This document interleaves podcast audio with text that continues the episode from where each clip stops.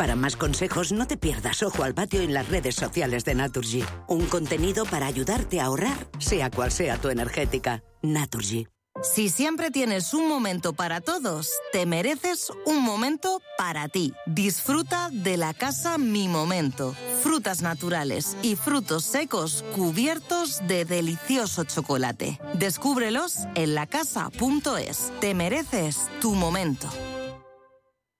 ¿Quieres operar en el mercado americano con tiempo real gratis? Disfruta de tiempo real gratuito de hasta 10 posiciones en los contratos de futuros más populares de CME Group. Abre tu cuenta real ahora sin saldo mínimo ni comisión de mantenimiento y empieza a operar. ebroker.es, reinventando el trading. Producto financiero que no es sencillo y puede ser difícil de comprender.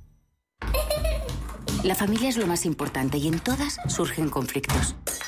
Pero hay dos palabras que pueden hacer magia. Solo aquí en la mesa un filete más significa te perdono o te quiero. Seguramente la mesa de nuestras casas sea el lugar más tierno del mundo. El Pozo Extratiernos, uno más de la familia. ¿Qué tipo de piel tienes? ¿Te la cuidas? ¿Te proteges del sol? ¿Se te cae el pelo o se te hinchan las piernas? ¿Qué perfume puedes regalar? Deja de buscar en internet respuestas confusas porque ahora en Belleza Capital estarás enterado de todo esto y mucho más. Los sábados de 11 a 12 de la mañana en Radio Intereconomía con Katia Rocha. Con IDE Inmobiliario. Actualidad e innovación en el sector inmobiliario en Radio Intereconomía.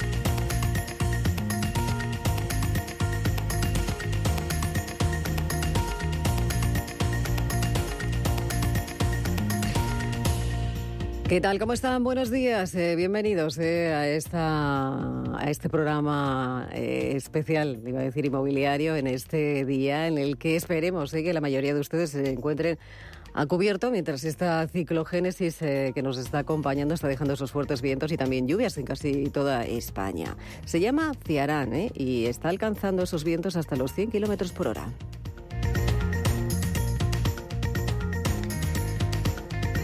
Y parece que también esa ciclogénesis eh, se está dejando notar en el inmobiliario y hay algunas publicaciones que hablan de que ya hay un estancamiento en el sector inmobiliario en Alemania. Esta mañana publica precisamente el diario Expansión cómo algunas de las constructoras alemanas están viendo afectadas eh, por la subida de tipos y también por ese coste de los materiales. Es el caso de la zona de Donnersbreak, eh, que es uno de los 24 distritos del Estado alemán de Renania Palitanido, donde responsables de constructoras hablan ya incluso de situación dramática.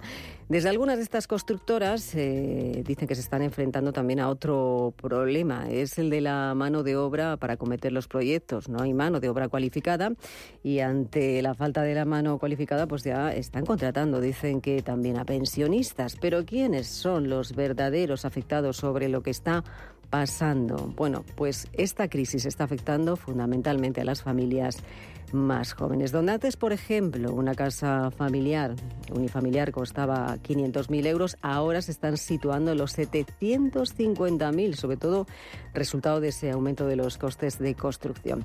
Nos vamos a fijar también en los últimos datos de ese instituto IFO, ese índice de clima empresarial alemán que mide el desarrollo de la economía en este país y que destaca como un 21,4% de las constructoras residenciales se han visto afectadas por cancelaciones de proyectos el pasado mes de septiembre. Es el nivel más alto de cancelaciones desde que se iniciaron los registros en el año 1991.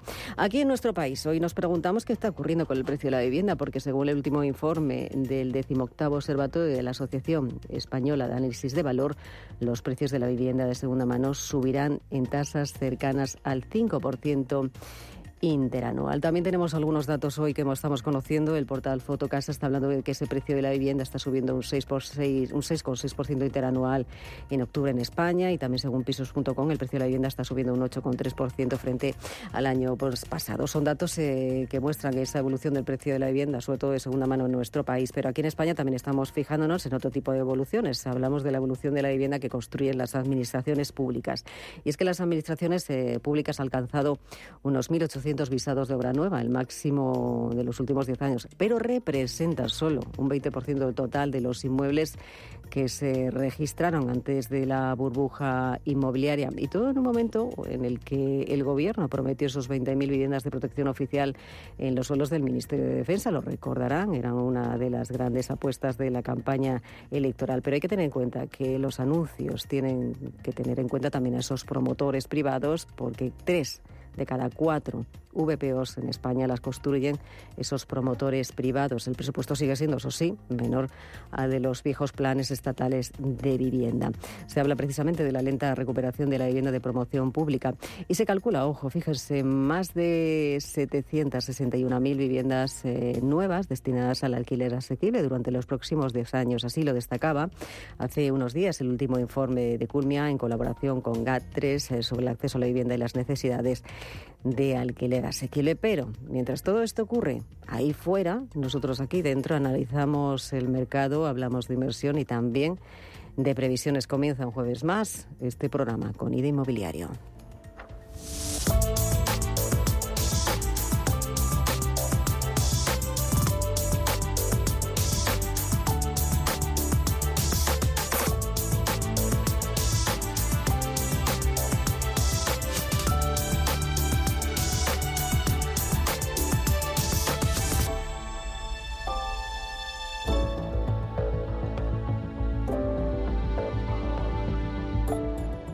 Radio Intereconomía, con IDE Inmobiliario.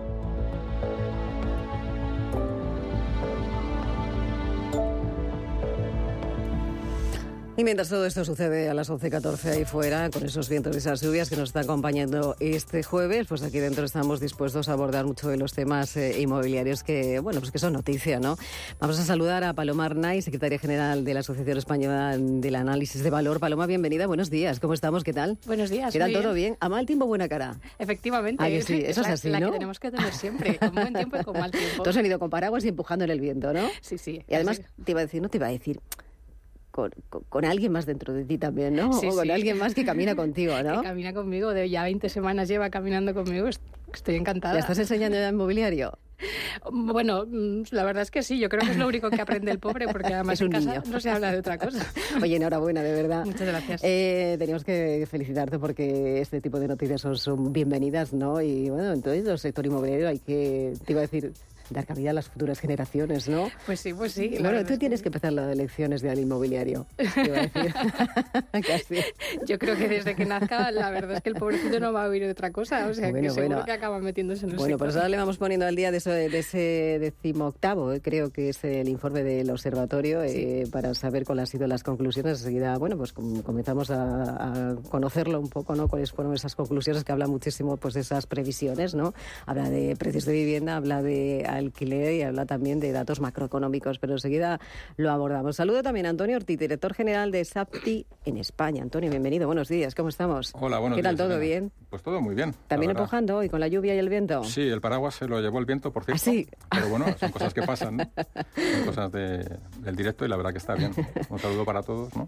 Y para todos los oyentes de Radio Intereconomía. Eh, Antonio, eh, cuando Alemania se enfría, está eh, resfriada, eh, estamos contando estos datos ¿no? que ya están apareciendo sobre ese enfriamiento, estancamiento de, de la economía, sobre todo también en parte de la construcción, con ese informe IFO, que es, eh, bueno, pues ciertamente eh, relevante ¿no? para lo que está ocurriendo.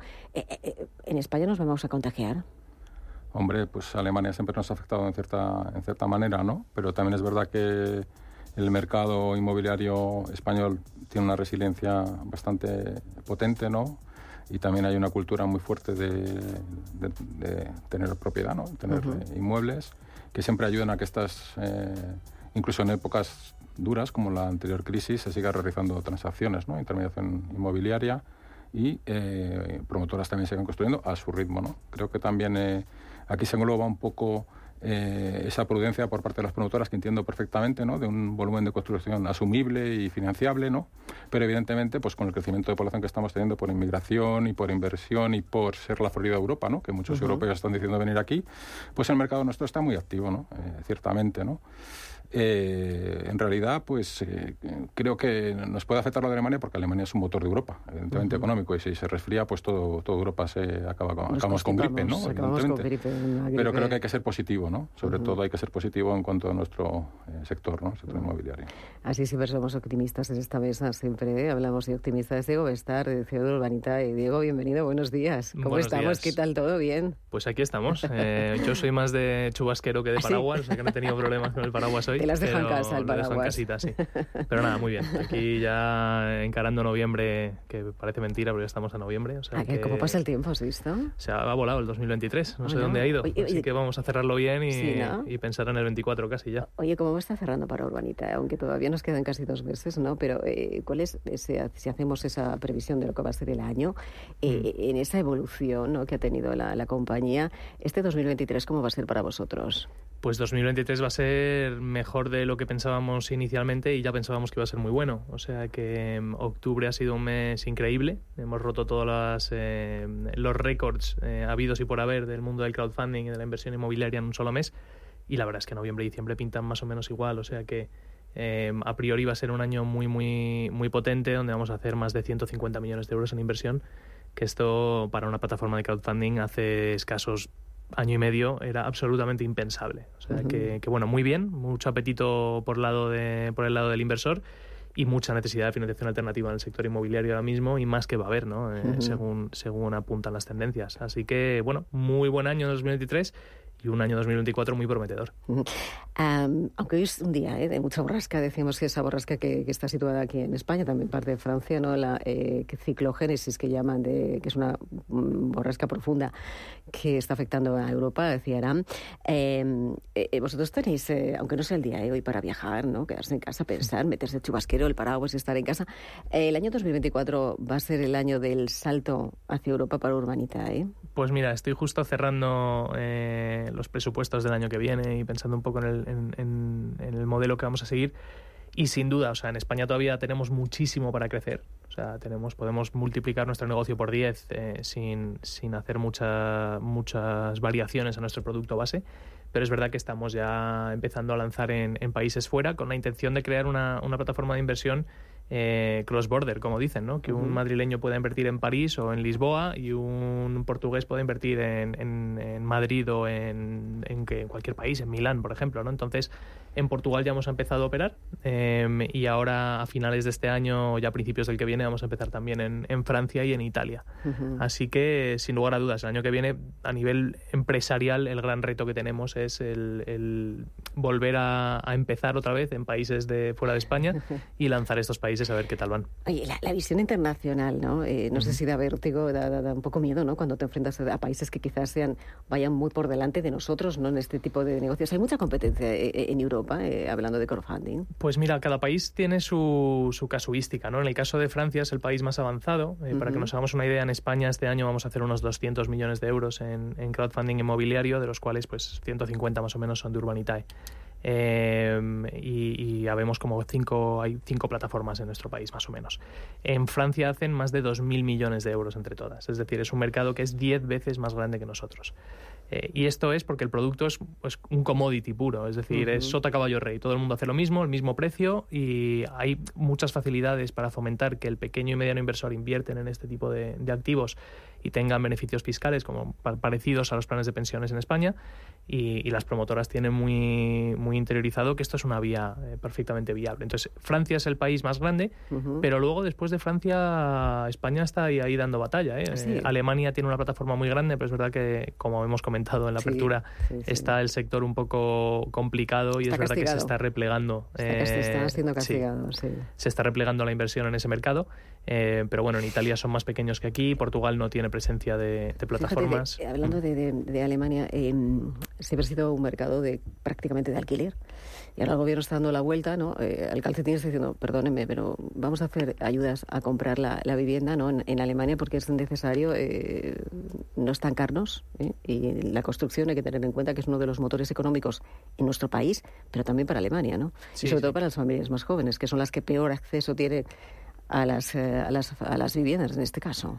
Bueno, están un poco siguiendo, sin ser yo un experto del mundo inmobiliario internacional, pero me da la sensación de que están siguiendo un poco cogiendo el testigo de lo que han hecho en, Reino Unido, ¿no? En Reino Unido para facilitar el acceso a, la gente joven a su primera vivienda, lo que hacen es básicamente comprar la vivienda con esa persona eh, y aportan la mitad del precio de la vivienda. Si la vivienda cuesta, bueno, un piso en Londres es una locura, ¿no? Pero 700.000 pounds por una vivienda de 80 metros, pues el Estado pone la mitad y tú pones la otra mitad y dentro y cinco años después tienes la opción de recomprarle al Estado esa parte eh, por lo que le costó. Entonces, bueno, ayudar a ese acceso siempre, siempre lo potencia, ¿no? Pero bueno, volviendo a lo que decíamos antes de si se enfrían en Alemania aquí vamos a tener gripe, yo no estoy del todo de acuerdo. Es decir, yo en el inmobiliario lo que sí veo es que si no somos capaces, o sea, es, hiperatomizado. En un lado de la calle Serrano, que está muy cerquita, eh, los, eh, los inmuebles cuestan un 15% menos que en el otro. Y dices, esto es la calle Serrano dentro de Madrid, dentro de España.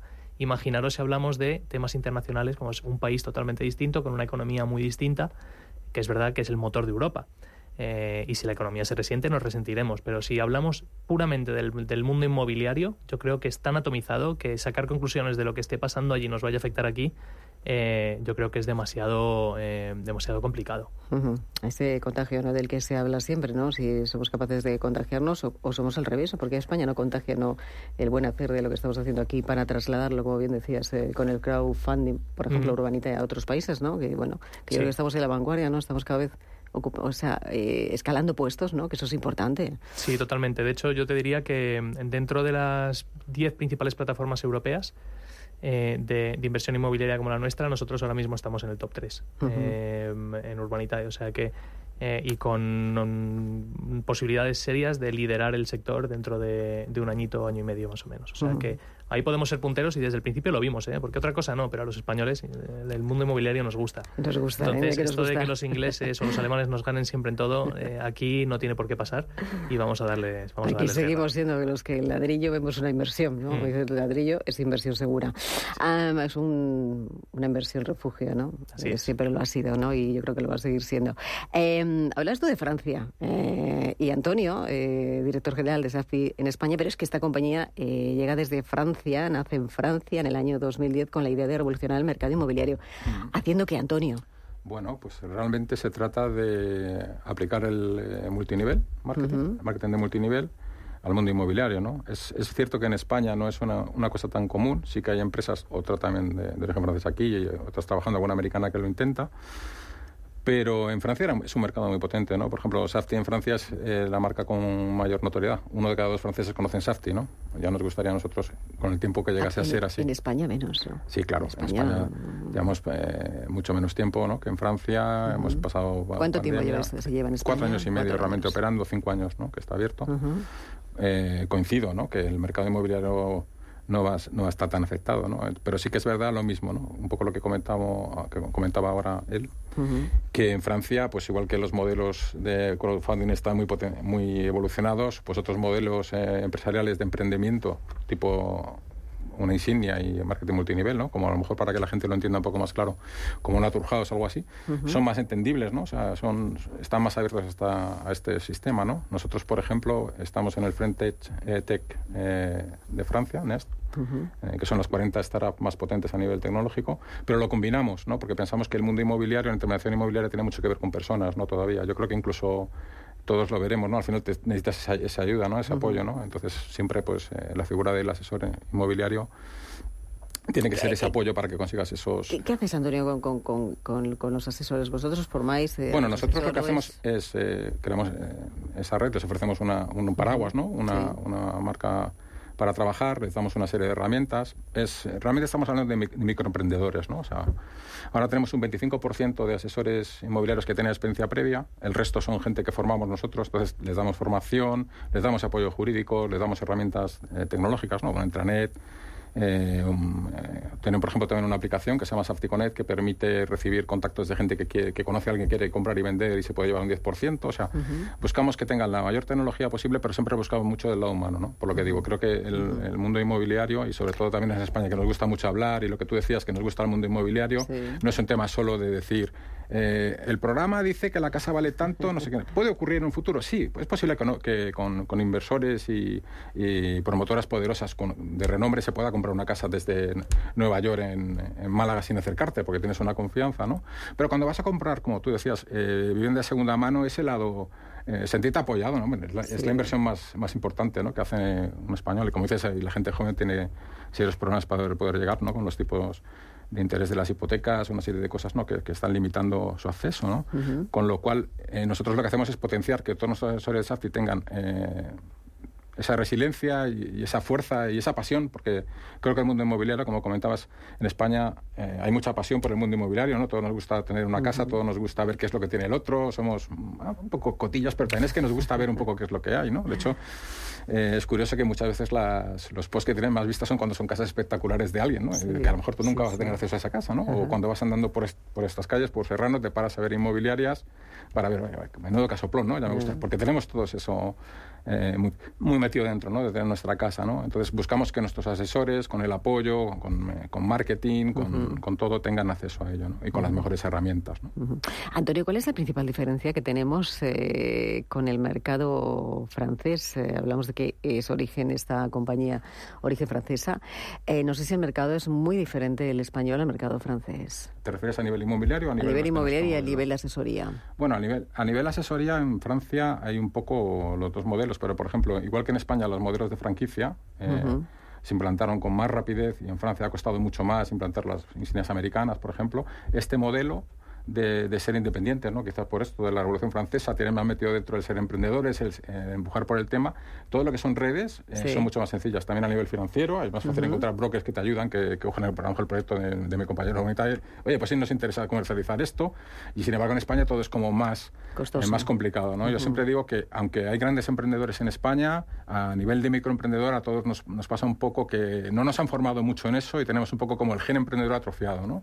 Y eso es lo que de Desastre intentamos empujar, ¿no? Que la gente coja esa confianza y esa fuerza para poder tener éxito, ¿no? Porque con el equipo, con la posible creación de equipos por un asesor que se convierta en manager, puede tener una, una oficina virtual. Si quiere abrir la física podría, pero nosotros, por, eh, por un poco las características del, del modelo, eh, preferimos que sean eh, oficina, que no tengan oficina para poder invertir todo en, en ellos ¿no? y tener el mayor rendimiento posible.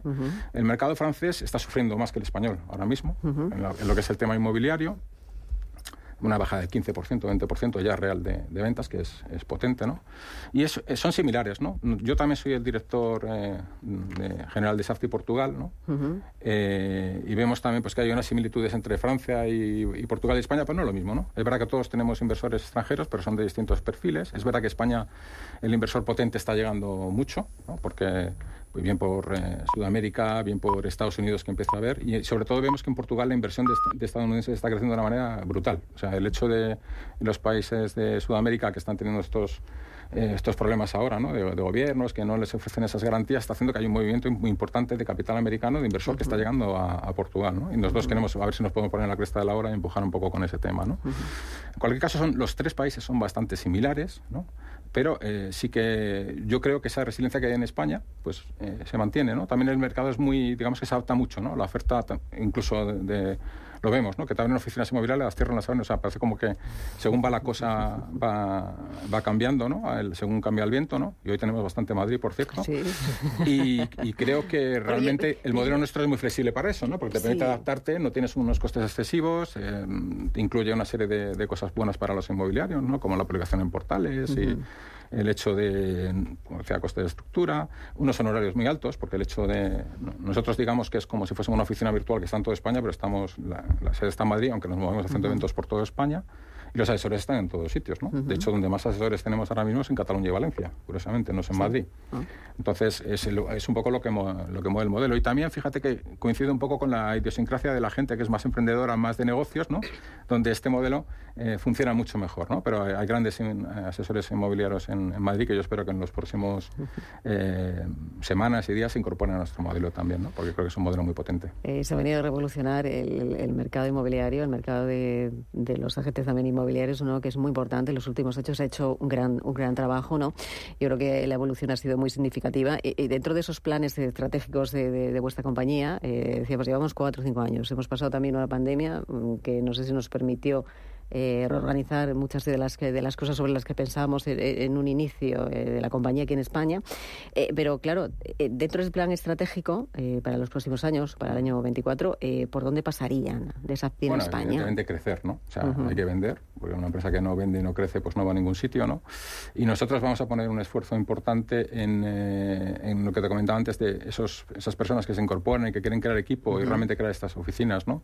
Sin ser oficinas, porque no son oficinas físicas, aunque pueden serlo, darles todo el apoyo, ¿no? Formación, herramientas, ese coaching, que también los asesores de SAFTI tienen coaching de apoyo eh, mensual y pueden contactar con él para hacer crecer eh, el modelo. Entonces, pues un poquito sería intentar duplicar la facturación, intentar también llegar a un 40% más de agentes, ahora tenemos unos 500, pues eh, llegar a 700, 800, ¿no? ir consolidando el proyecto poco a poco. Como tú comentabas, la pandemia provocaba el, el hecho de que estamos todos en casa, entonces todo el mundo hacía todo online y todo el mundo no sabía qué hacer y mucha gente pues apuntaba a ver qué era esto, ¿no? Eh, ha sido bueno porque nos ha permitido eh, de alguna manera profesionalizar el sector, la gente que tiene interés, ¿no? Porque creo que es, es importante que exista una formación ¿no? y que exista una serie de requisitos y, y lo, lo, que da un poco el estar en una red como Safety es que tienes ese paraguas detrás de ti, ¿no? O sea, que tienes gente que te va a apoyar. Y esto además, eh, Antonio, importante, genera empleo, ¿no? Dentro del sector, que, es importante eh, ser emprendedor y, conocer, bueno, pues muchas veces las oportunidades que hay desde muchos puntos de vista, ¿no? Desde ese 360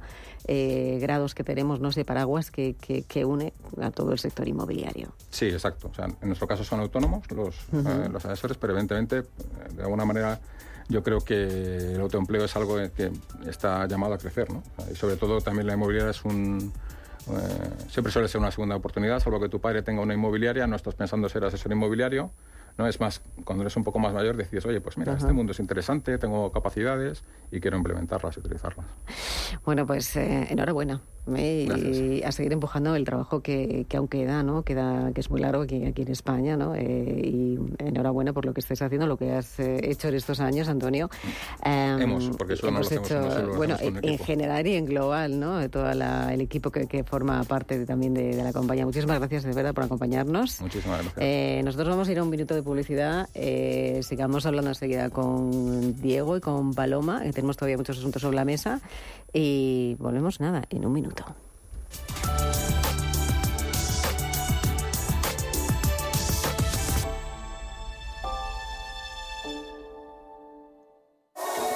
En Hyundai te llevamos del coche más vendido en España a la tecnología más innovadora. Porque tienes un Hyundai Tucson híbrido enchufable con etiqueta cero por 324 euros al mes con nuestro renting a particulares, todo incluido. Más información en Hyundai.es.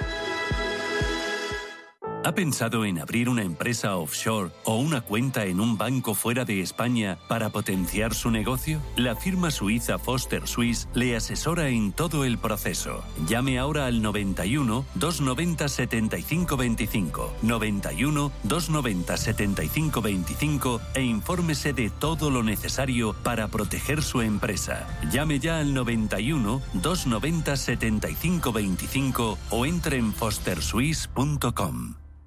Tan, tan, tan, tan, tan. La cuenta online del Santander es tan, tan fácil de abrir que lo puedes hacer desde donde quieras. Santander en digital es Santander. Santander, por ti, los primeros. Consulta condiciones en bancosantander.es. 500 castillos, 9 rutas del vino, 40 posadas reales, 8 bienes patrimonio de la humanidad se parezca a ti. Turismo Junta de Castilla y León. Cuando sales a tomar algo con amigos, ¿cuál es la ración que siempre se termina antes? No son las croquetas ni las patatas bravas, es el jamón. Yo lo tengo claro. Si buscas el mejor jamón y un surtido de productos de una calidad excepcional, solo puede ser Don Pal. Para más información no dudes en consultar nuestro sitio web donpal.es. Te esperamos.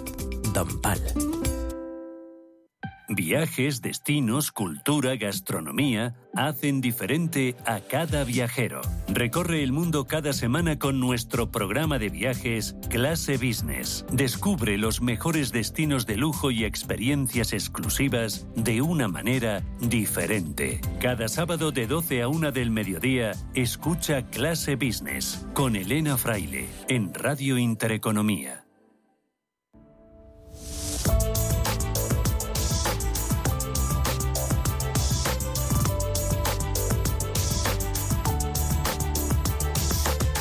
Elena Fraile dirige y presenta Con IDE Inmobiliario.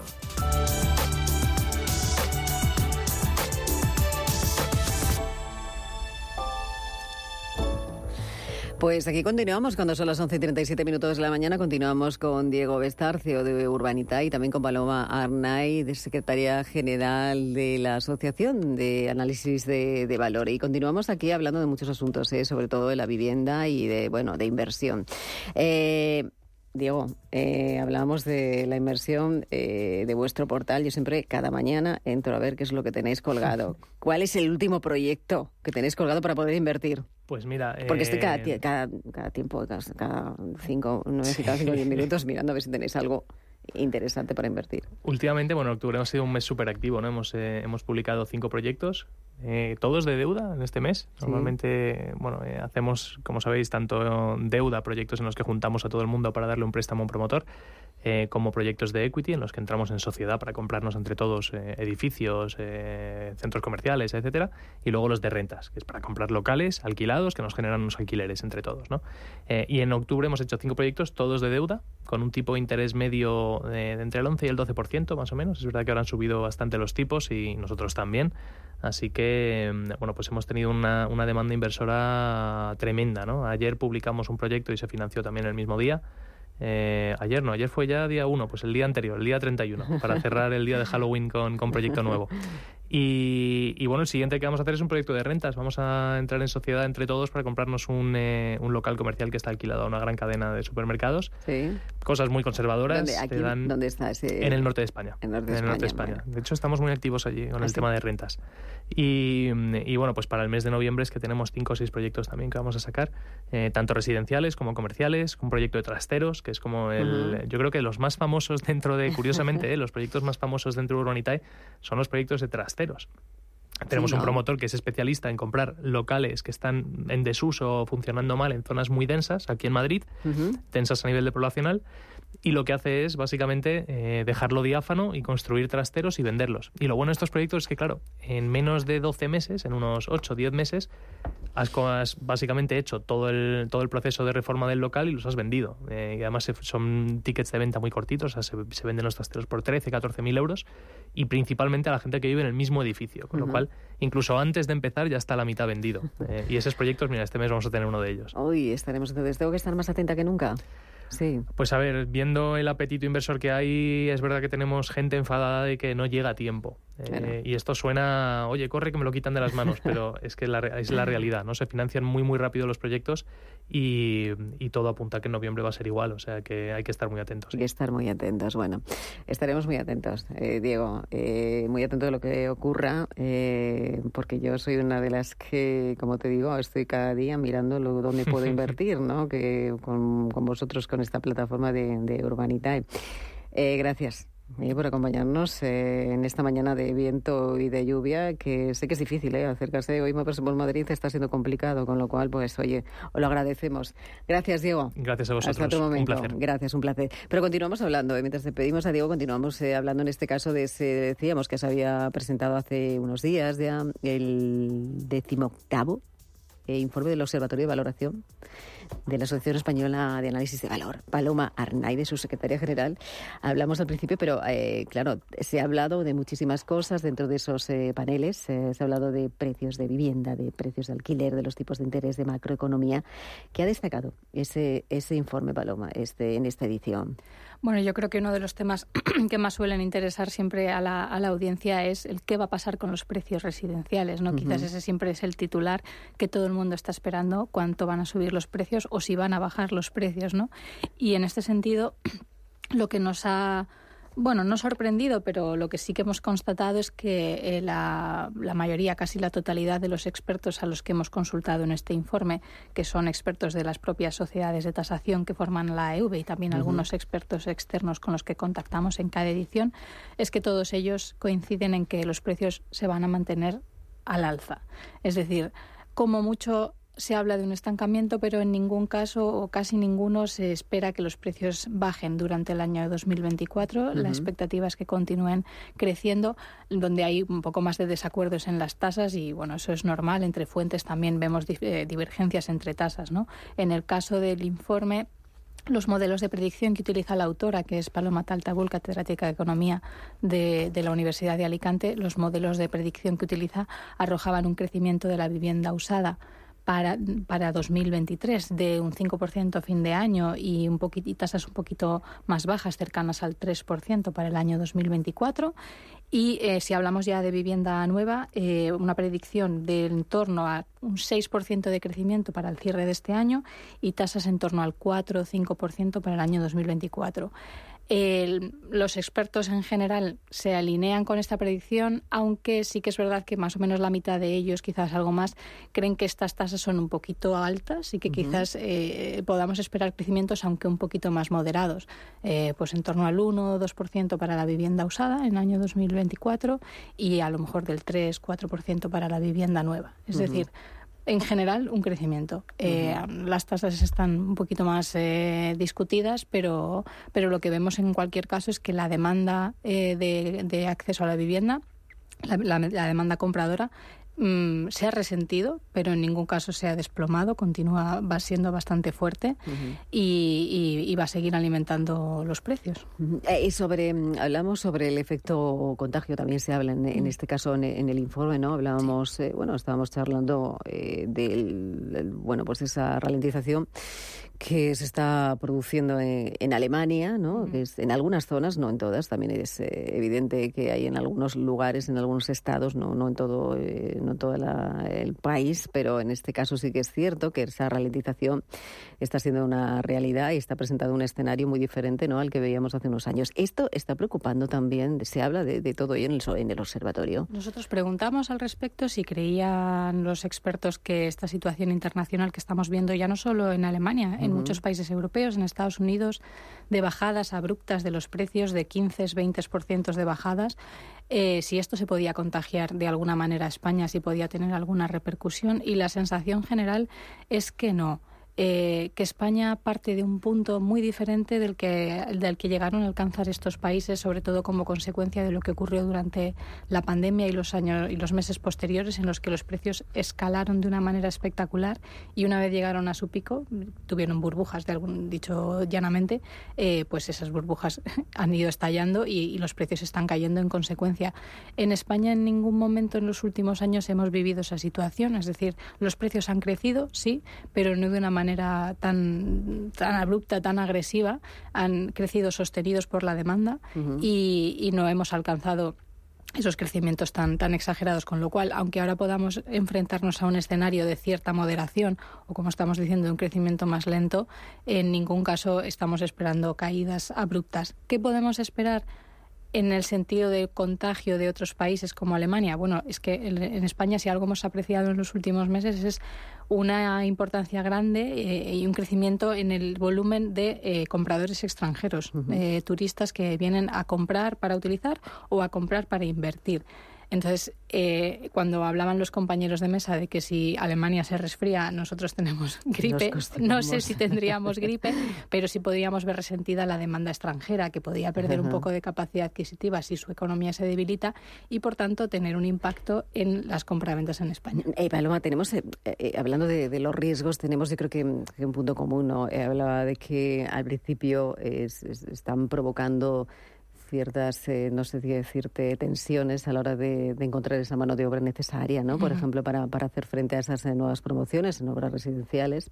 Y se hablaba de que incluso en, Alemania estaban, eh, bueno, pues utilizando pensionistas, ¿no? Porque no había mano de obra cualificada. Eso nos está pasando en toda Europa, también se refleja dentro del observatorio. ¿Y cuáles son esos dos o tres riesgos sobre lo que se está hablando y sobre lo que están afectando al sector inmobiliario que tenemos que resolver en los próximos años? Bueno, esto no es que sea un problema mm, puntual que tenga España también en este momento, es algo que llevamos comentando en muchas ediciones del observatorio, eh, que es eh, la falta de obra de mano, de mano de obra cualificada para el sector de la construcción en España. Eh, el, sector de la construcción tuvo una caída muy relevante después de, de, la crisis financiera de los años 2007 y 2008. Se destruyó una enorme parte del tejido productivo de la construcción y, en estos momentos eh, no se ha recuperado, con lo cual eh, es, un, es un tema que venimos arrastrando y que todavía eh, que tenemos que recuperar y que tenemos que recuperar. Y lo que sí funciona o va muy bien, ¿eh? como decía, es la inversión en inmobiliaria, no en crowdfunding. Pero vamos a hablar también con otra persona, vamos a, saludar a otra persona que nos va a contar ¿eh? también o nos va a hablar de inversión inmobiliaria. Enseguida volvemos. Con IDE Inmobiliario. Pues seguimos aquí nuestro programa en Conid Inmobiliario y recibimos eh, esta mañana a Ismael Pérez, es director de inversiones del grupo Senias. Ismael, bienvenido, ¿cómo estamos? Buenos días, ¿qué tal? Buenos días, ¿Qué tal, todo bien? Muchísimas gracias. Por un placer siempre recibirte. Igualmente. Porque la verdad es que el sector, ya lo estamos hablando en el programa, está muy revolucionado, ¿no? Y más que va a estar, porque vosotros además como grupo Eneas os dedicáis a esa financiación alternativa y a la gestión del patrimonio, también ¿no? Para aquellos clientes que tienen algún tipo de dificultad, ¿no? A la hora, pues, bueno, te encuentras esas dificultades eh, económicas para encontrar financiación y ahí estáis vosotros. Ahí estamos nosotros. y eso, Elena, es lo que nos permite que de alguna manera eh, dentro de este sector con, con eh, estos sub y bajas que estamos teniendo y esta incertidumbre que parece que, que, nos va a venir eh, en la parte que corresponde a, a, Seneas por el perfil al que vamos dirigidos es un poco una, un, sector un, un, negocio anticíclico. Fundamentalmente porque en época de crisis hay una necesidad de, de dinero que es evidente y en época de expansión también en necesidad de dinero. Y ahí es donde está siempre Seneas, donde siempre se posiciona. Y precisamente esa circunstancia es la que nos hace que todas las inversiones nuestras estén garantizadas con, con activos inmobiliarios eh, con una cobertura grande en función del, del producto que, que nos contrate el cliente. Eh, Ismael, siempre, como bien decimos, eh, estáis ahí en el buen momento, también en el mal momento, ¿no? Hay veces que eh, hemos tenido, evidentemente, crisis, ¿no? El inmobiliario también lo ha sufrido, em, pero siempre hay oportunidades dentro del inmobiliario. Es lo que vosotros hacéis, pero hablando de esa financiación, ¿no? Entráis a darles financiación. ¿Cómo se hace desde el Grupo Senias para que todo el mundo sepa cuál es vuestra mm, principal actividad? Pues, pues mira, Elena, lo primero, como, como bien apuntas, fíjate que hemos pasado la crisis del 2008. Eh, hemos tenido eh, muchas. hemos tenido unas cuantas. Esto no se sabe si, si remonta, si parece que sí, parece que no. Y lo que sí es cierto es que con el modelo de Seneas, esa cobertura a la, a la, que aludíamos anteriormente es la que nos permite hacer bien las operaciones. ¿Por qué? Porque nosotros dentro de nuestro portfolio de productos eh, vamos desde préstamos que no superamos el 30% del valor de la garantía, fíjate qué cobertura tenemos ahí, hasta compras a empresas fundamentalmente, hemos hablado aquí en muchas ocasiones del leaseback, que no superamos nunca el 70% del valor de la compra. ¿Eso qué, nos garantiza? Pues ante una situación de incertidumbre como la que podemos estar viviendo ahora, a ver qué es lo que viene, qué es lo que no nos viene, nosotros siempre tenemos una cobertura extraordinaria. No estamos comprando a precio de mercado, no estamos dando hipotecas al 80%. Cuando nos metemos en el negocio de las NPL, mm, evidentemente nuestras compras nunca superan el 50%. En el caso de los proindivisos, tres cuartas de lo mismo, no superamos nunca el 50% de su valor y eso es lo que nos da tranquilidad. Eso, eh, te iba a decir, hablando del proindiviso, ¿no? Eh, de lo que muchas veces he hablado y hay veces que, suena un poco, un poco extraño, ¿no? Se, se, produce cuando existen dos propietarios al 50%, que es algo muy habitual, ¿no? Muy habitual. Eso es un producto que, que, se da tanto en, en, la disolución de las sociedades gananciales, cuando hay separaciones, o directamente cuando hay varios propietarios que son comuneros de, de, la misma finca, y se produce la necesidad de una obtención de liquidez por un parte de uno de ellos. el, el comprador local, el comprador finalista, no accede a este tipo de operaciones fundamentalmente porque no tiene la posesión de la finca.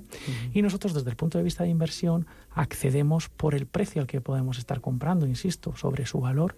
Nunca superamos el nunca superamos el 50%, podemos estar comprando perfectamente al 25, al 30. Y desde luego a través ya de un negocio jurídico, la división de la cosa común, hacemos líquida esa inversión. Es verdad que hay pocas empresas que estén eh, actualmente gestionando este tipo de, operaciones.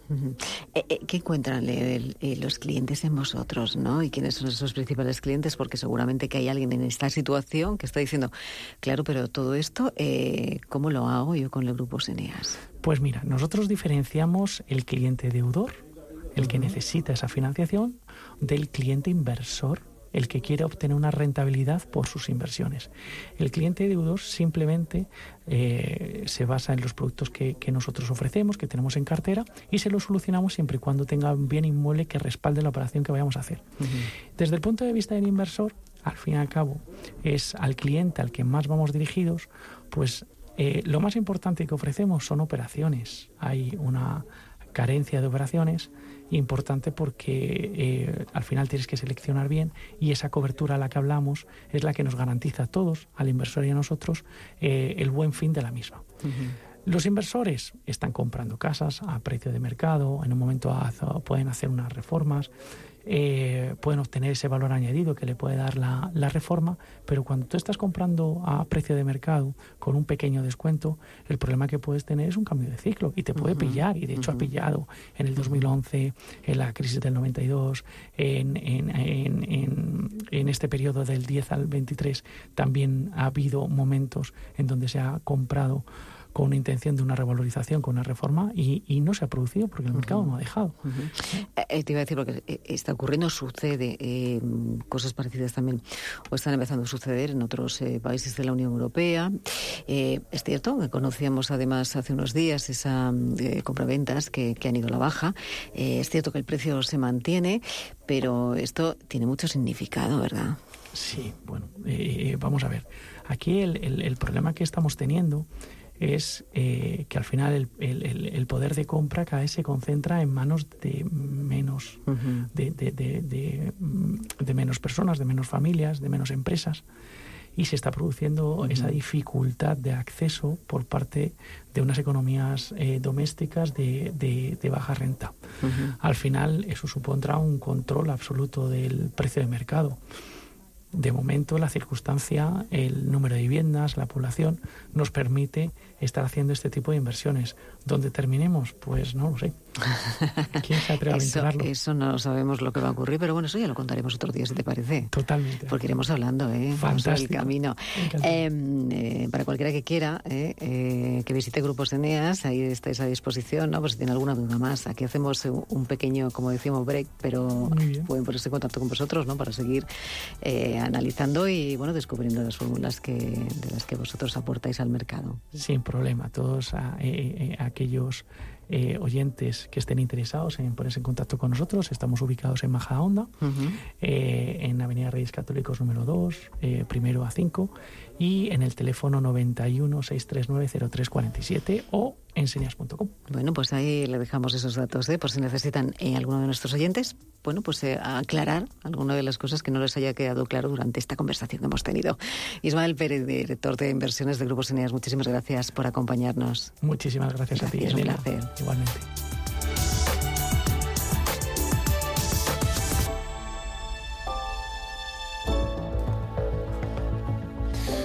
Bueno, pues eh, después de la conversación con Ismael Pérez, director de inversiones del grupo Sereas, eh, bueno, seguimos, estamos, eh, seguimos charlando en este caso con Paloma Knight. nos quedan muy poquitos minutos, Paloma, pero no sé si de la inversión se ha hablado mucho poco o se habla mucho poco en el observatorio, inversión inmobiliaria. Bueno, se habla un poco en el sentido de que la inversión es una parte importante de la demanda. y entonces, bueno, pues tenemos que estudiar qué está pasando con la demanda para entender qué es lo que está pasando con los precios, qué es lo que está pasando con las transacciones.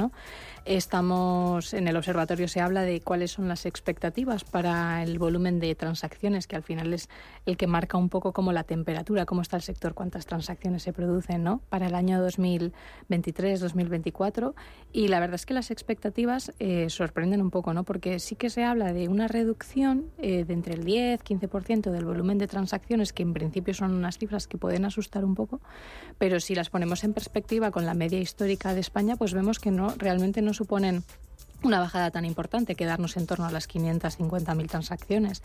Eh, estaríamos hablando de datos que son similares a los del año 2018, 2019. ¿Eso qué quiere decir? Sabemos que la demanda de primer acceso, la que intenta acceder a una vivienda, la, demanda joven, que además depende de, la, de una hipoteca, eh, pues eh, esta lleva tiempo sin poder comprar y sin poder acceder al mercado, con lo cual quienes son los que están comprando y los que están manteniendo esos volúmenes, pues no pueden ser otros que la demanda de reposición, aquellos que ya tienen una vivienda y con, su venta eh, se pueden comprar otra y con los ahorros que tengan acumulados, y la demanda inversora, que también pues tiene una parte, importante. una parte importante, fundamental, ¿eh? fundamental en este sector inmobiliario. Bueno, pues seguiremos hablando, ¿te parece? Claro que sí. Eh, supongo que nuestro pequeñito se habrá enterado, ¿no? Bien de lo que al menos hemos estado hablando aquí. Seguro que se, se lo aprende todo. Con decirte que mi mayor, en vez de decir casa, dice tasa. Yo creo que tanto que oye casa de la tasación. pues Alamarna, muchísimas gracias eh, por acompañarnos en este programa. Eh, ya ustedes ya lo saben, regresamos aquí el próximo jueves a partir de las 11 de la mañana. Hasta entonces ya lo saben, sean felices.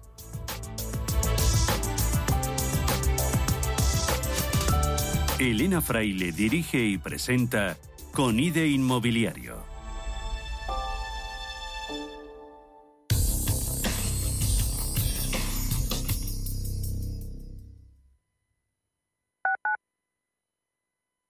¿Estás completamente seguro de que la rentabilidad de tus planes de pensiones es la mejor que puedes obtener? Si tu gestor solo te ofrece los planes de su banco, estás perdiendo oportunidades y, lo que es peor, años de rentabilidad para ti. En Velaria Inversores estamos a tu servicio, no al del banco. Trabajamos con 180 planes de pensiones de las entidades más punteras de España y de ellos solo te ofrecemos los de mayores perspectivas de rentabilidad, sin ningún coste para ti. Si quieres más rentabilidad, visita velariainversores.com.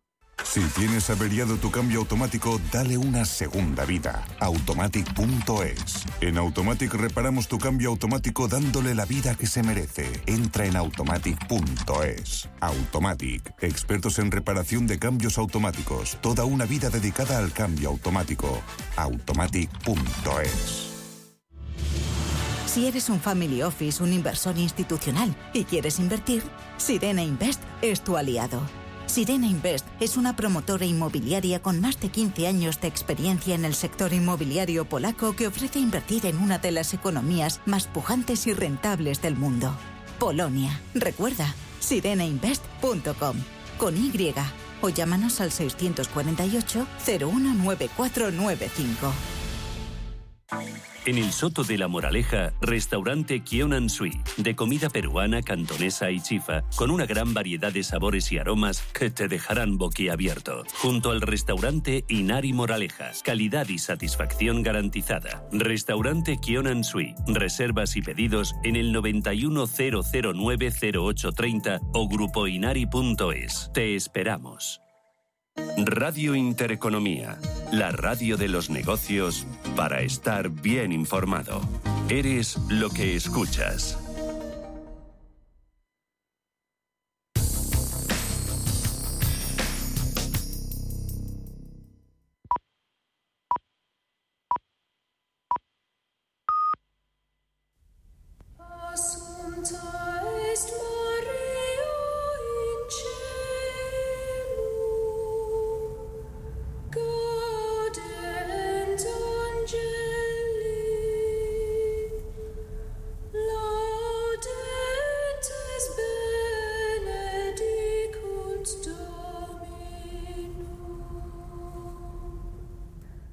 Son las 12 eh, de la mañana, a las 11 en Canarias.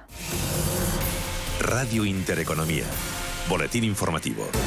Buenos días. Malos datos los que arroja el sector manufacturero español. En octubre, el índice PMI ha registrado el mayor deterioro de la salud del sector en un año. Sector estancado, dicen los expertos, en una recesión que se está profundizando aún más. En concreto, el índice PMI se mantuvo por debajo del nivel de los 50 puntos que separan el crecimiento de la contracción al caer a 45,1 puntos desde los 47,7 puntos de septiembre.